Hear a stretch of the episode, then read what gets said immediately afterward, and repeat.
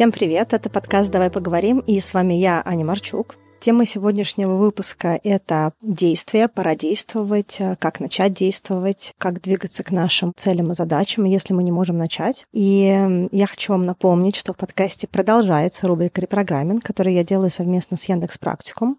Это сервис онлайн-образования, который помогает освоить новую IT-профессию или навык. А я не могу вам передать, как я вообще впечатляюсь, читая ваши истории, насколько подробно вы рассказываете о своих состояниях, сомнениях. Я понимаю, какая работа проделана, психологическая работа, чтобы так себя отрефлексировать, как вы переосмысляете свой опыт, как вы рассказываете про свой опыт. И очень увлекательно, как в таком коротком рассказе можно вместе с вами переживать э, ваш путь я прямо ощущаю то, что происходит в каждой вашей истории. Поэтому спасибо, что вы их присылаете. И я хочу сказать, что вы не видите, но люди тоже пишут в подкаст о том, что некоторые истории, они влияют на их тоже решения, и люди принимают какие-то интересные для себя вызовы, какие-то сценарии меняют а, жизненные. Поэтому не думайте, что ваши истории, они не цепляют других людей, они цепляют даже меня. Сегодня будет история Кати. Мне очень она понравилась. Мне кажется, что она отлично ложится вообще в тему этого выпуска. Но сначала давайте приступать к самой теме выпуска. Тема родилась из двух вещей. Во-первых, один мой хороший знакомый здесь, в Ванкувере, съездил на достаточно большой, популярный в мире мотивационный семинар и делился своими впечатлениями. Мы говорили про людей, которые переехали, допустим, в Штаты с какими-то очень маленькими деньгами, и как они за какое-то короткое время, там полтора-два года, очень сильно укоренились в новой стране, даже без знания языка, просто на hard skills, то есть те прикладные рабочие навыки, которые у них были. Допустим, человек умеет чинить технику, или человек умеет готовить. Да, и вот не имея языка, не имея сбережений, они находили э, инструменты, как зарабатывать в новой стране и постепенно двигались к каким-то своим задачам. И вот дальше весь разговор наш был про то, что есть люди, которые очень много всего меняют в своей жизни, при этом у них может даже не быть какого-то прямо отработанного, хорошего, чистого, подготовленного сценария, они просто берут и делают. Это могут быть люди, которые то, что называется в корпоративном мире, стартуют с низкой базы, когда у человека, в принципе, может, допустим, не быть какого-то очень роскошного образования или какого-то очень такого корпоративного или красивого опыта работы. То есть это может быть человек, который с небольшим каким-то опытом или без образования, или откуда-то из очень дальних мест, где, в принципе, нет возможности даже каких-то в плане доступа к компаниям, карьере, да, выстроить какую-то очень красивую карьеру, но при этом люди меняют свою жизнь и за короткое время много чего достигают. При этом есть другая группа людей, это люди, у которых, в принципе, уже есть какая-то красивая, заметная история успеха, допустим, скажем, как вот я, поскольку из корпоративного мира вышла, я про него скажу, да, и, допустим, к примеру, менеджеры среднего звена, да, какие-то middle management, которые поставлены или сами себя поставили перед какими-то серьезными переменами и хотят, э, чтобы был какой-то результат, но они очень сильно спотыкаются о том, что они хотят не просто результат, они хотят, чтобы это был еще какой-то результат с лоском да, чтобы было на их уровне, да, чтобы все было так, как они привыкли с той точки, с которой они делают изменения. И это очень сильно тормозит их прогресс, и движения нет. Ну и вторая вещь это то, что у меня есть проект, который я очень аккуратно пытаюсь запустить. Все равно мне как-то очень непросто его делать, потому что я чувствую какую-то внутреннюю ответственность. Мне он интересен, но я как-то немножечко пробуксовываю. И вот сейчас я вернулась, получается, из своей поездки и снова возвращаюсь к нему. И тоже немножечко расскажу, что мне помогает, наверное, вернуться и чего-то делать. Посыл сегодняшнего выпуска — это вдохновить вас на то, чтобы начать делать то, что вы не делаете. У каждого это может быть что-то свое. Это не обязательно про работу, это может быть про все что угодно. И к тому же скоро конец года, и как будто бы такой хороший момент для того, чтобы дать себе фору и немножечко запрячь то, что давно не запрягалось, и, но очень хотелось, и сделать какой-то важный бросок, важное начало в сторону чего-то, что для вас значимо еще в этом году. Также, если вам вообще эта тема интересна, когда-то давно мы со Стеллой делали выпуск 134. Это был выпуск про то, что мы знаем, что нужно делать, но не делаем. Про какие-то простые решения, которые мы не выбираем, потому что кажется, что все просто и так понятно и тому подобное. Если вам отзывается, то можете также пойти послушать 134 выпуск. А, я не буду повторяться то, что мы там обсуждали, попробую дать какие-то новые мысли, новые идеи, но тот выпуск может быть тоже ценным, если вы пробуксовываете. И первая мысль, про которую мы говорим, когда мы говорим, что нет действий, это грандиозность намерений. Это в какой-то степени такое горе от ума, потому что чем больше человек знает и умеет, чем проще ему как будто бы технически, с точки зрения навыков, возможностей, понимания мира, наличия какого-то опыта, тем ему сложнее психологически.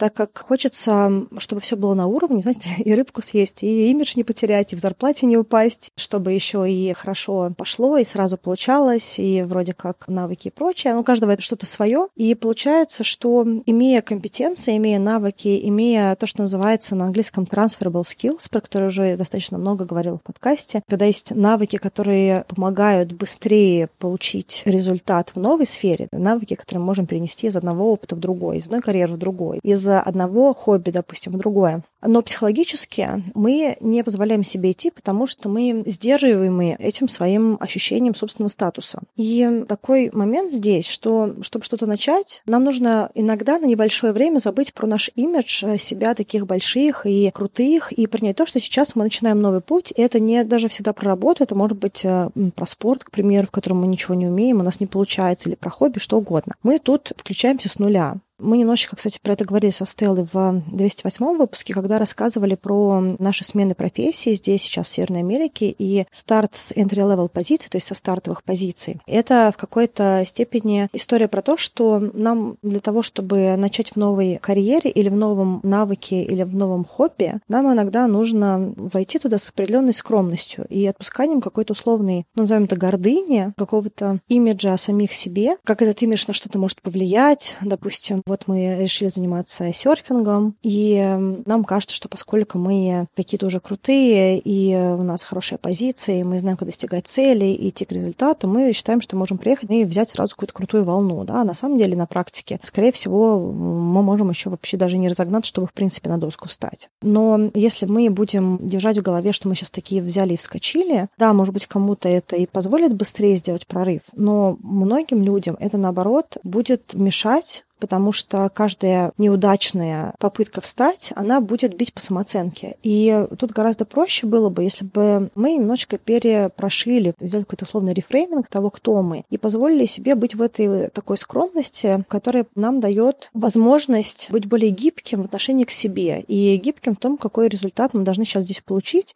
Стратегия, которая здесь хорошо работает, это просто переться от того, что ты делаешь, да? то есть получать кайф, удовольствие от всех своих вот этих вот проб пера. Это про задор, про самоиронию, про то, чтобы где-то над собой посмеяться и сказать, блин, ну окей, вот тут у меня не получилось. Знаете, даже вот, может быть, публично выкладывать каждую фигню, которая делается, и чтобы был видно прогресс. И это все помогает немножечко освободиться от давления на самих себя, от давления достижений, того, что вот мы уже что-то умеем и имеем, а сейчас как будто бы как-то неловко, и вообще, что какая-то я, что-то еще запустилась куда-то не туда и прочее. И даже вот э, если мы так выбираем действовать, то мы можем гораздо быстрее быстрее прийти к э, тому, чему мы хотим, хотя это как будто бы кажется контринтуитивно. Принять то, что мы новички, и совершать все возможные ошибки, может быстрее дать движение и толчок к росту, чем если пытаться идти через позицию «у меня везде были достижения, тут тоже будут». И это не про то, чтобы понимать, как к достижениям идти, не про то, чтобы к ним не идти и ставить себе супер низкие планки, а про то, чтобы позволить себе сначала попробовать, в принципе, и чувствовать себя достаточно комфортно на этом старте, чтобы уже была, ну, немножечко, так сказать, прокачанная, что ли, связь с этим увлечением или с этим проектом или с чем-то еще. Когда это не совсем что-то чужое для нас, а когда мы уже немножечко хотя бы себя чувствуем уверенно, и тогда можно пробовать дерзать. Потому что если мы вообще еще пока что совсем не начали, то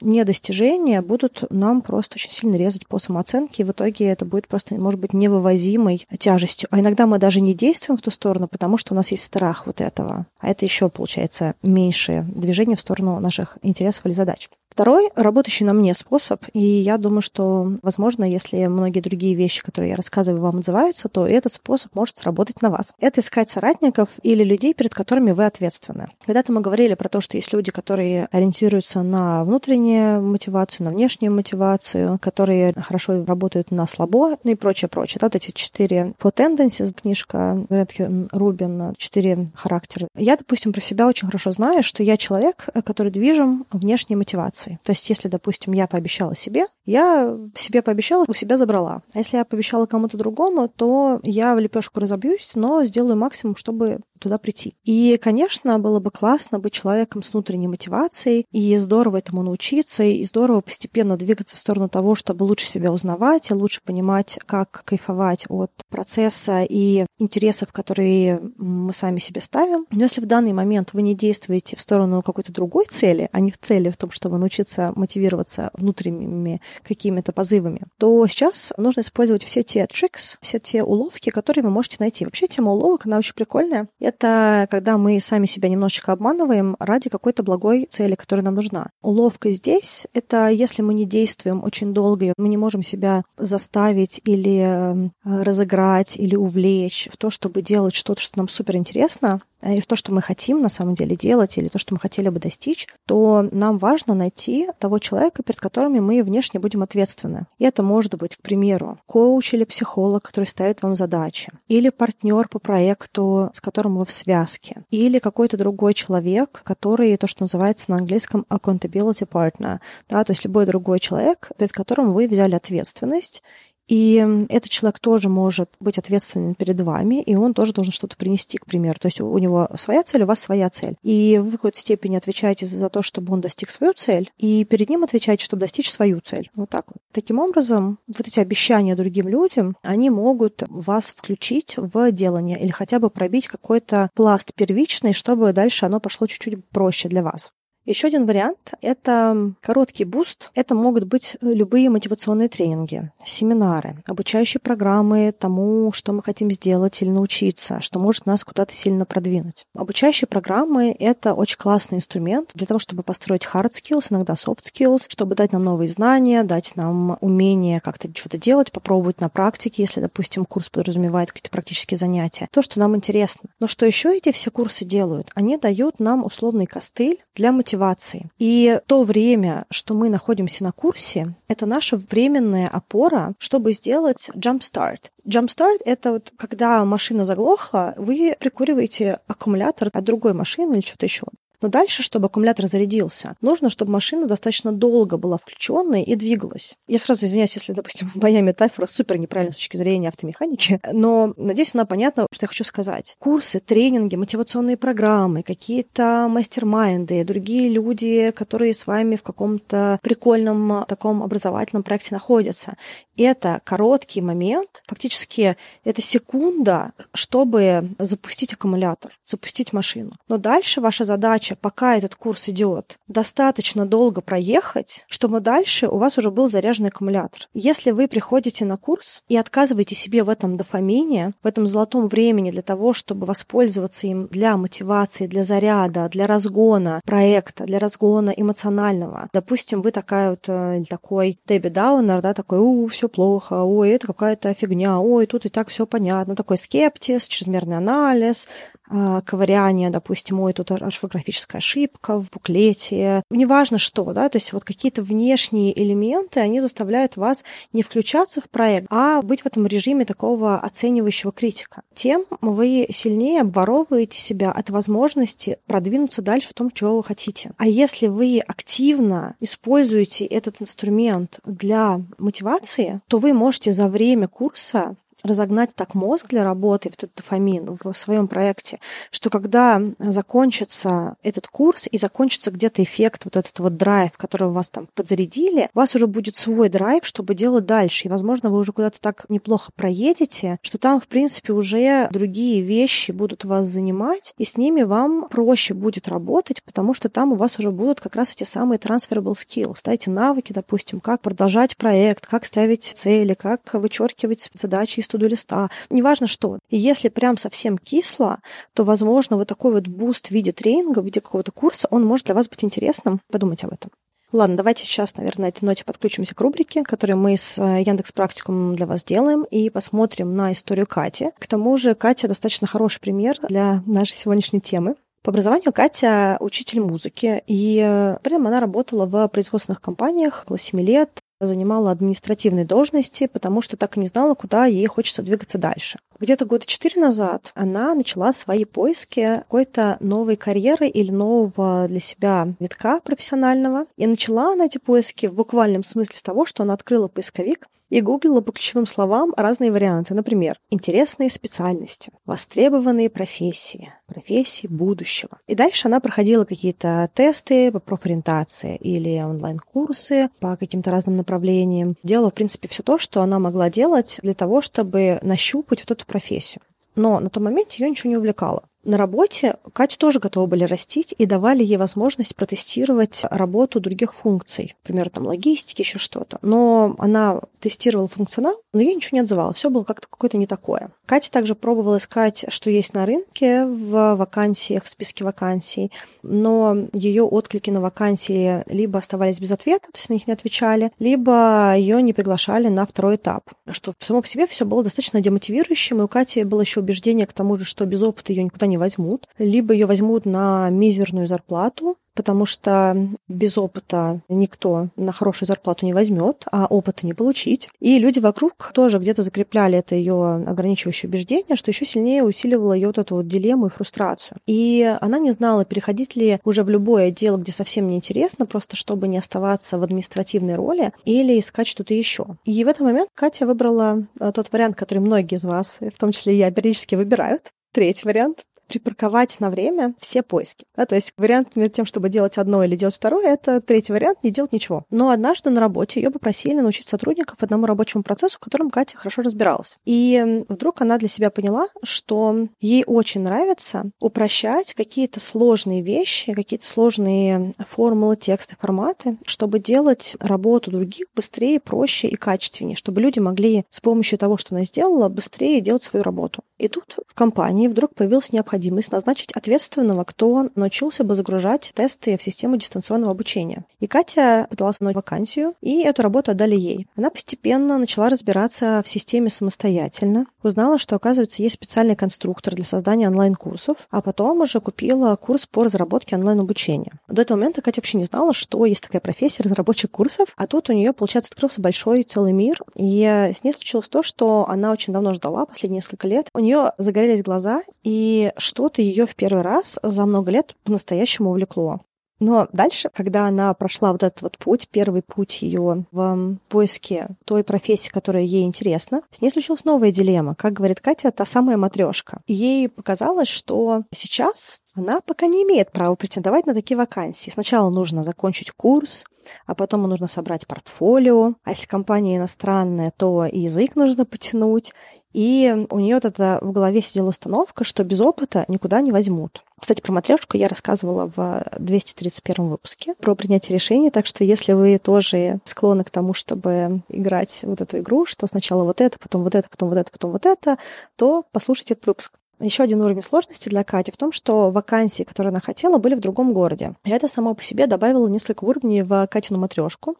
В своем родном городе Катя жила дома, а в новом городе ей нужно было бы что-то арендовать. Плюс дом — это место силы, а съемная квартира как будто бы не совсем дома, какое-то такое холодное пространство чужое. А еще у нее есть кошка, и тут есть еще убеждение, что кто же пустит в квартиру арендатора с кошкой. Еще откуда взять деньги, ведь если новичкам платят мало, то, возможно, этих денег не хватит на того, чтобы в новом городе оплачивать жилье. В общем, такая очень сложная модель, которая, безусловно, даже вот, мне кажется, я сейчас ее это рассказываю, прям тяжело становится в самой истории, да, что вот все блокирует. Катя еще сама себя при этом называет трусихой и невротиком и говорит, что у нее есть дополнительный страх или какой-то какое-то там убеждение, что обратного пути не будет, раз она переезжает, то с концами, и права на ошибку нет. А если вдруг она переедет, и что-то не сложится жильем, ее там выселят или что-то еще, то она останется ночевать на вокзале. В общем, естественно, с такими многоуровневыми вавилонами достаточно сложно принимать такие решения. Поэтому Катя, сюрприз-сюрприз, это решение откладывала. Ну и опять-таки, понятно, нам всем удобнее оставаться там, где есть, особенно если хорошие условия, если зарплата для города отличная, квартиры есть, опять же, есть какое-то окружение. Некоторые люди в ее окружении вообще не понимали, зачем что-то менять, что ее вообще не устраивает. Модель казалась как будто бы суперсложной для Кати. Параллельно, пока она мониторила вакансии в сфере дистанционного обучения, в коллекцию ограничивающих убеждений Кате добавилось еще одно. Она видела вакансию, ей вроде бы все нравилось, но она не откликалась, потому что в ее голове было представление, что откликнуться на вакансию значит, что она чуть ли не обязана сразу там работать, если, допустим, ее выберут. И хоть головой она понимала, что она может походить по куче собеседований, получать опыт этих собеседований, но при этом пасовала перед каждой какой-то неидеальной вакансией, и это все тоже ее блокировало. Ситуация Катина поменялась через года полтора, когда Катя наткнулась не на одно, а сразу на две интересные вакансии, и у нее случился такой интересный внутренний диалог. При том, что все те же сомнения у нее были, что и до этого, все ее ограничивающие убеждения тоже были, но она для себя смоделировала две ситуации. В одной она остается там, где она есть, и, скорее всего, это значит, что она остается там еще на несколько лет, а во второй она откликается на вакансии, потенциально получает интересную работу и переезжает. И когда она для себя внутри проживала вот эти истории, первая история «Оставаться там, где есть», она была для нее, как Катя описала это, моральной клаустрофобией. Она чувствовала себя запертой, без развития, в текущей какой-то кабале, без надежды на улучшение. И было прям ощущение, что как будто бы не хватает воздуха. А второй вариант, он хоть и был супер страшный, прям парализующий, но вместе с тем там был хотя бы какой-то свежий ветер, хотя бы какая-то надежда на то, что может что-то поменять и преломить для себя. Катя откликается на обе вакансии с обеих вакансий ее приглашают на собеседование. Она проходит тестовые задания и получает два оффера, то есть два предложения о работе. Катя соглашается на одно из этих предложений. Ей согласовывают зарплату больше, чем она изначально просила. Она переезжает в Питер вместе с кошкой и сама до сих пор не верит, что это возможно, потому что в ее голове она самоучка без опыта, которая еще не выучила языки, не прокачала себе все навыки, в чем только можно, не закончила курс разработчика, дистанционного обучения, курсов и прочего. Вот эти все убеждения, которые она так долго, так тщательно проживала, переваривала, прожевывала в своей голове, они все эти убеждения на практике оказались ложными. Она продолжала делать, продолжала двигаться к своим задачам, и она получила то, что в ее голове даже не существовало как выбор. Сейчас уже больше года Катя работает в новой профессии, она прошла профессиональную сертификацию. Нынешний руководитель ей очень доволен, при том, что он признался, что они тоже немножечко переживали брать ее на работу, потому что брали кота в мешке в другом городе, но они видели ее искреннюю заинтересованность, видели, как хорошо она прошла тестовые задания, и что у нее есть потенциал для роста. То есть вот когда нам кажется, что у нас нет каких-то знаний, навыков, что мы что-то там еще не доучили, мы все время забываем, что мы на самом деле люди с какими-то характеристиками, с какими-то личностными качествами. Когда мы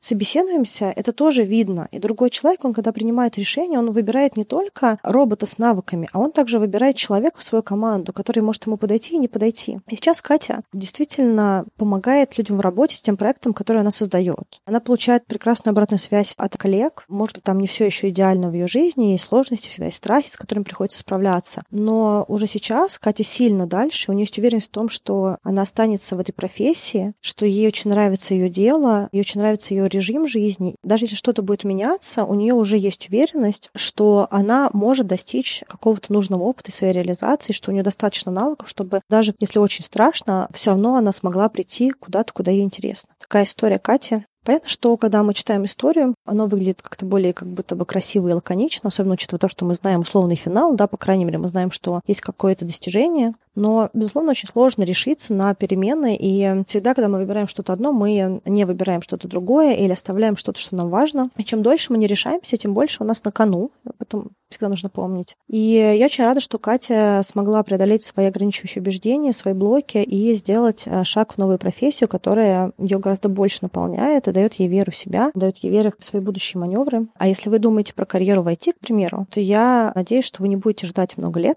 и попробуйте сделать шаг в эту сторону в какое-то ближайшее время. Может быть, это будет каким-то вашим резолюшеном для Нового года. В практикуме, к примеру, можно освоить профессию менеджера проектов на базовом курсе всего за 6 месяцев, а продвинутый курс, он займет немножечко дольше, это будет 9 месяцев. На курсе теорию объясняют очень простым языком. Ее можно отработать на практике в интерактивном учебнике. Авторы курса тоже не теоретики, а практикующие специалисты, работающие в Яндексе и в других IT-компаниях. Поэтому домашка на курсе, она моделирует реальные повседневные задачи менеджера. Так что студенты к концу курса могут максимально хорошо ориентироваться в работе проекта. А на протяжении обучения будет также работать над своим проектом, чтобы было что добавить в портфолио. В общем, если чувствуете, что это ваше, делайте шаг и не ждите. Я для вас оставлю ссылку в описании. Вообще, значит, чтобы поменять что-то в жизни или продвинуться к своим проектам, очень важно перестать делать что-то, что мы делаем, и начать делать что-то другое. И тут важно, чтобы мы делали что-то, что для мозга является нетрудным. Для мозга всегда труднее делать что-то совсем новое, совсем большое, потому что там вообще очень мало может быть очевидного дофамина. И важно помнить, что наша жизнь — это набор каких-то привычек, и мозгу гораздо проще выбирать из того, что ему понятно в рутине. Допустим, если у вас огромный гардероб, есть при этом вероятность, что вы носите, к примеру, каких-то 5-10 вещей, и вы их прям занашиваете. Но у вас могут быть другие очень классные вещи, но вы их вообще почти не ротируете. Но если вы находите эти вещи в своем гардеробе и добавляете их в свою там капсулу или в свою повседневную одежду, то какая-то новая вещь туда подключается, и она уже тоже является частью вот этого ротируемого гардероба. То же самое с завтраками, то же самое с чем угодно. Мозг ищет автоматизмов, ищет способа делать что-то быстрее и проще. Поэтому, ну, допустим, для меня проще гораздо записывать выпуски, когда я их записываю регулярно. Если я не выходила три недели, то для меня сесть и написать сценарий гораздо сложнее, если я выхожу каждую неделю. И чем чаще я выхожу, чем плотнее у меня время между тем, как я села писать сценарий, записала, опубликовала и прочее, тем для меня это легче. То же самое с бегом. Когда я бегаю почти каждый день, даже если немного бегаю, моему организму гораздо проще себя мотивировать на выходы на пробежку. И, в принципе, бегать, и я могу дольше бежать, и с меньшим усилием, нагрузками, прочее, прочее. Для достижения цели важно, особенно новых вещей, прерывание цикла того, что мы делаем, но что нас не ведет к результату, и формирование определенной рутины, которая понятна мозгу. Если вы человек, у которого много времени, и вы можете себе позволить не сделать сегодня, не сделать завтра, или весь день листать Инстаграм, или смотреть YouTube, или там смотреть сериалы, то ваша первая задача — это прервать цикл того, что мозг делает легко и удобно, и начать туда внедрять что-то другое, чтобы мозг это тоже делал легко. Допустим, это хотя бы какой-то какое-то небольшое физическое упражнение, если вы хотите добавить спорт. Пусть это будет пятиминутная какая-то супер простая зарядка с YouTube. Вам не нужен тренер, вам не нужны супер крутые кроссовки и самый лучший outfit. Вам нужно просто 2-3 минуты, 5 минут, 7 минут ежедневного какого-то микро физического фана, какого-то физического действия, которое вы не делали раньше. Прерываете один цикл, включаете другой цикл. И он должен быть не напряжным. Он должен для мозга быть вообще просто изи-пизи, очень легко. Таким образом, мы будем раскачивать мозг на то, что у него есть еще что-то, что он уже делает, ему это привычно, это у него немножечко плюс-минус на автоматизме, и тогда мы фактически делаем еще один трик, да, мы делаем еще одну вот эту вот уловку для мозга, для нас самих, что мы что-то делаем, что нам делать несложно, потому что мозг к этому привык. А постепенно можно туда уже что-то еще добавлять, еще каким-то образом усложнять. Но все-таки для нас психологически гораздо проще делать не 10-минутную зарядку, а 20-минутную зарядку, чем не делать никакой зарядки, а потом делать трехминутную. Про это тоже нужно помнить. Еще, наверное, хотел сказать одну важную вещь, про которую, скорее всего, все знают, мы про это тоже много говорили в подкасте, но я еще раз подсвечу. Есть разный вид э, работы, разный вид деятельности. Есть то, что на английском называется shallow work и deep work. Да, есть поверхностная работа и есть концентрированная работа. Допустим, мыть посуду и разбирать письма в почте — это поверхностная работа. Ее можно совмещать с прослушиванием аудиоконтента, разговорами с коллегами, чем-то еще. А deep work, да, какая-то концентрированная работа — это поточное состояние, потоковое, и на него нужна концентрация. Эту концентрацию нужно раскачивать и формировать искусственно. Это как вот с медитацией. Нельзя просто взять и сесть в часовую медитацию. Вы сначала медитируете сколько-то секунд, потом минуту, потом еще что-то. Концентрация в работе работе. Это такая же история. К сожалению, с появлением соцсетей, из того, что есть вот это клиповое мышление, есть бесконечное листание ленты, есть какие-то быстрые контенты на 30 секунд, на минуту. Есть, в принципе, вот эта вот аддиктивная история хватать телефон каждый раз, когда сложно. Поэтому, кстати говоря, убирать телефон на подальше от места работы хотя бы на какое-то время очень сильно помогает концентрированной работе, потому что схватить телефон, когда стало немножечко тяжеловато, это просто go-to сценарий для большинства людей мы немножечко как общество разучились концентрироваться. Поэтому, если вам нужно что-то делать, что требует концентрированной работы, нужно упрощать для мозга эту историю. Упрощать ее можно, во-первых, за счет того, что вы делаете это по чуть-чуть и регулярно, а во-вторых, что вы создаете поддерживающее пространство. К примеру, для меня это, если мне нужно сесть написать сценарий, а я не могу себя заставить это сделать, это история про то, что я иду в спальню, закрываю свою дверь и пишу с компьютером, без телефона. Иногда я даже отключаю Wi-Fi на компьютере, чтобы ничего не всплывало. И начинаю писать что-то, что вот у меня начинает идти на компьютере. А иногда я вообще выключаю свет, и у меня горит только экран монитора, потому что мне нужно для своего мозга создать максимальную историю, что ничего нас не отвлекает, что вот только есть мы и этот текстовый редактор, в котором пишется сценарий сейчас. Если я работаю из гостиной, я постоянно хожу за кофе, что-то поесть, открываю холодильник, что-то пытаюсь приготовить. Тут еще телефон или Инстаграм закрыть, открыть, закрыть, открыть не создавайте для своего мозга дополнительной сложности. Дайте ему максимальную простоту в достижении вот этого результата, этой концентрированной работы, пространство, где ничего не отвлекает. Может быть, вам нужна музыка для концентрации. Она тоже очень хорошо помогает, когда в ушах есть вот эта вот фоновая музыка. Или, допустим, шумоподавляющие наушники, которые дают ощущение нахождения в вакууме. Мне иногда помогает сидеть в кафешке, потому что у кафешки есть гул такой вот фоновый. А иногда я могу еще надеть беруши в кафе, чтобы чтобы я немножечко отрезала людей, которые разговаривают где-то. Все вот это мне позволяет немножечко больше войти в состояние это поточное и больше сделать.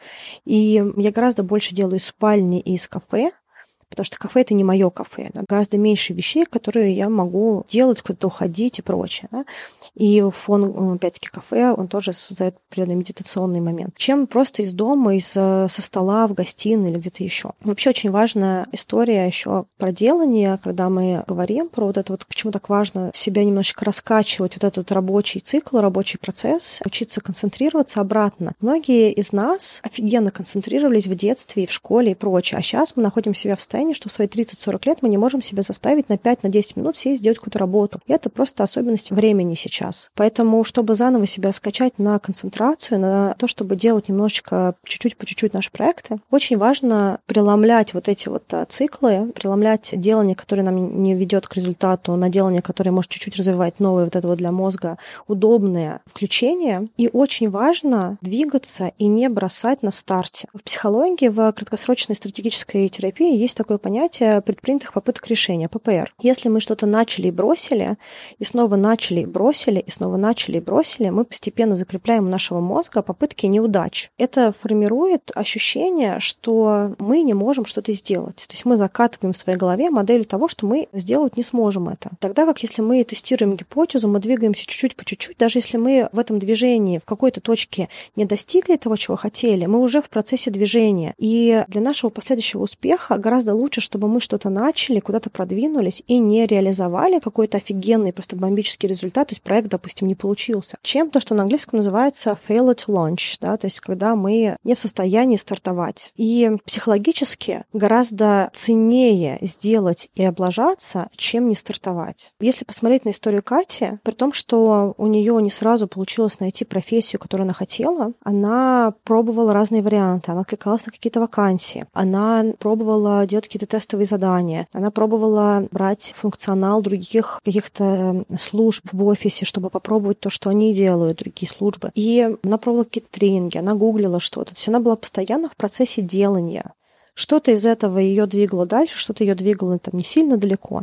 И где-то ей нужно было взять паузу, чтобы передохнуть, потому что это тоже очень много концентрации, очень много вовлечения. Не всегда мы можем так много вывести там и неудачи, или так много вывести того, что нам непонятно, что дальше делать, да, но при этом она возвращалась и пробовала дальше. Это очень важная, очень интересная история, как мне показалась история Кати, и она может быть очень ценной в рамках того, о чем мы сегодня говорим, потому что фактически за счет этого микродвижения и разных вариантов вариантов, Катя отрабатывала шаг за шагом разные гипотезы. Она их тестировала, смотрела, двигалась дальше. И э, на выходе у нее уже был определенный массив проделанной работы, который где-то, может быть, Катя сама это не осознает, который ее подстегивал дальше идти, потому что она уже двигалась она уже вложилась в это, она уже сколько-то лет находится в процессе поиска своей вот этой вот территории. Очень важно, когда мы стопоримся на старте, позволить себе сделать хотя бы микрошажки, хотя бы чуть-чуть раскачать, хотя бы чуть-чуть продвинуться, хотя бы чуть-чуть попробовать, хотя бы чуть-чуть чего-то добавить в рутину, подключать людей, подключать какую-то дополнительную мотивацию, дополнительный какой-то, давать себе какой-то микрокостыль для того, чтобы продвинуться, давать себе более легкие способы включения в работу. Это может дать нам гораздо более приятный эффект, гораздо более интересный результат и на выходе дать нам то, чего мы так долго не получили получали. Я очень надеюсь, что сегодняшний выпуск был для вас полезен. Как всегда, жду ваших историй в рубрику в телеграм-боте подкаста. И также, если у вас есть идеи тем, вы о чем-то хотите поговорить, тоже все присылайте в подкаст. Я читаю с разным уровнем успешности в плане ответа и вдохновляюсь вашими историями, вдохновляюсь вашими вопросами, поэтому, пожалуйста, контактируйте, пишите. Я очень вам благодарна за вашу отзывчивость и включенность. Я всех обнимаю и отличного вам продолжения ноября. Услышимся с вами скоро-скоро.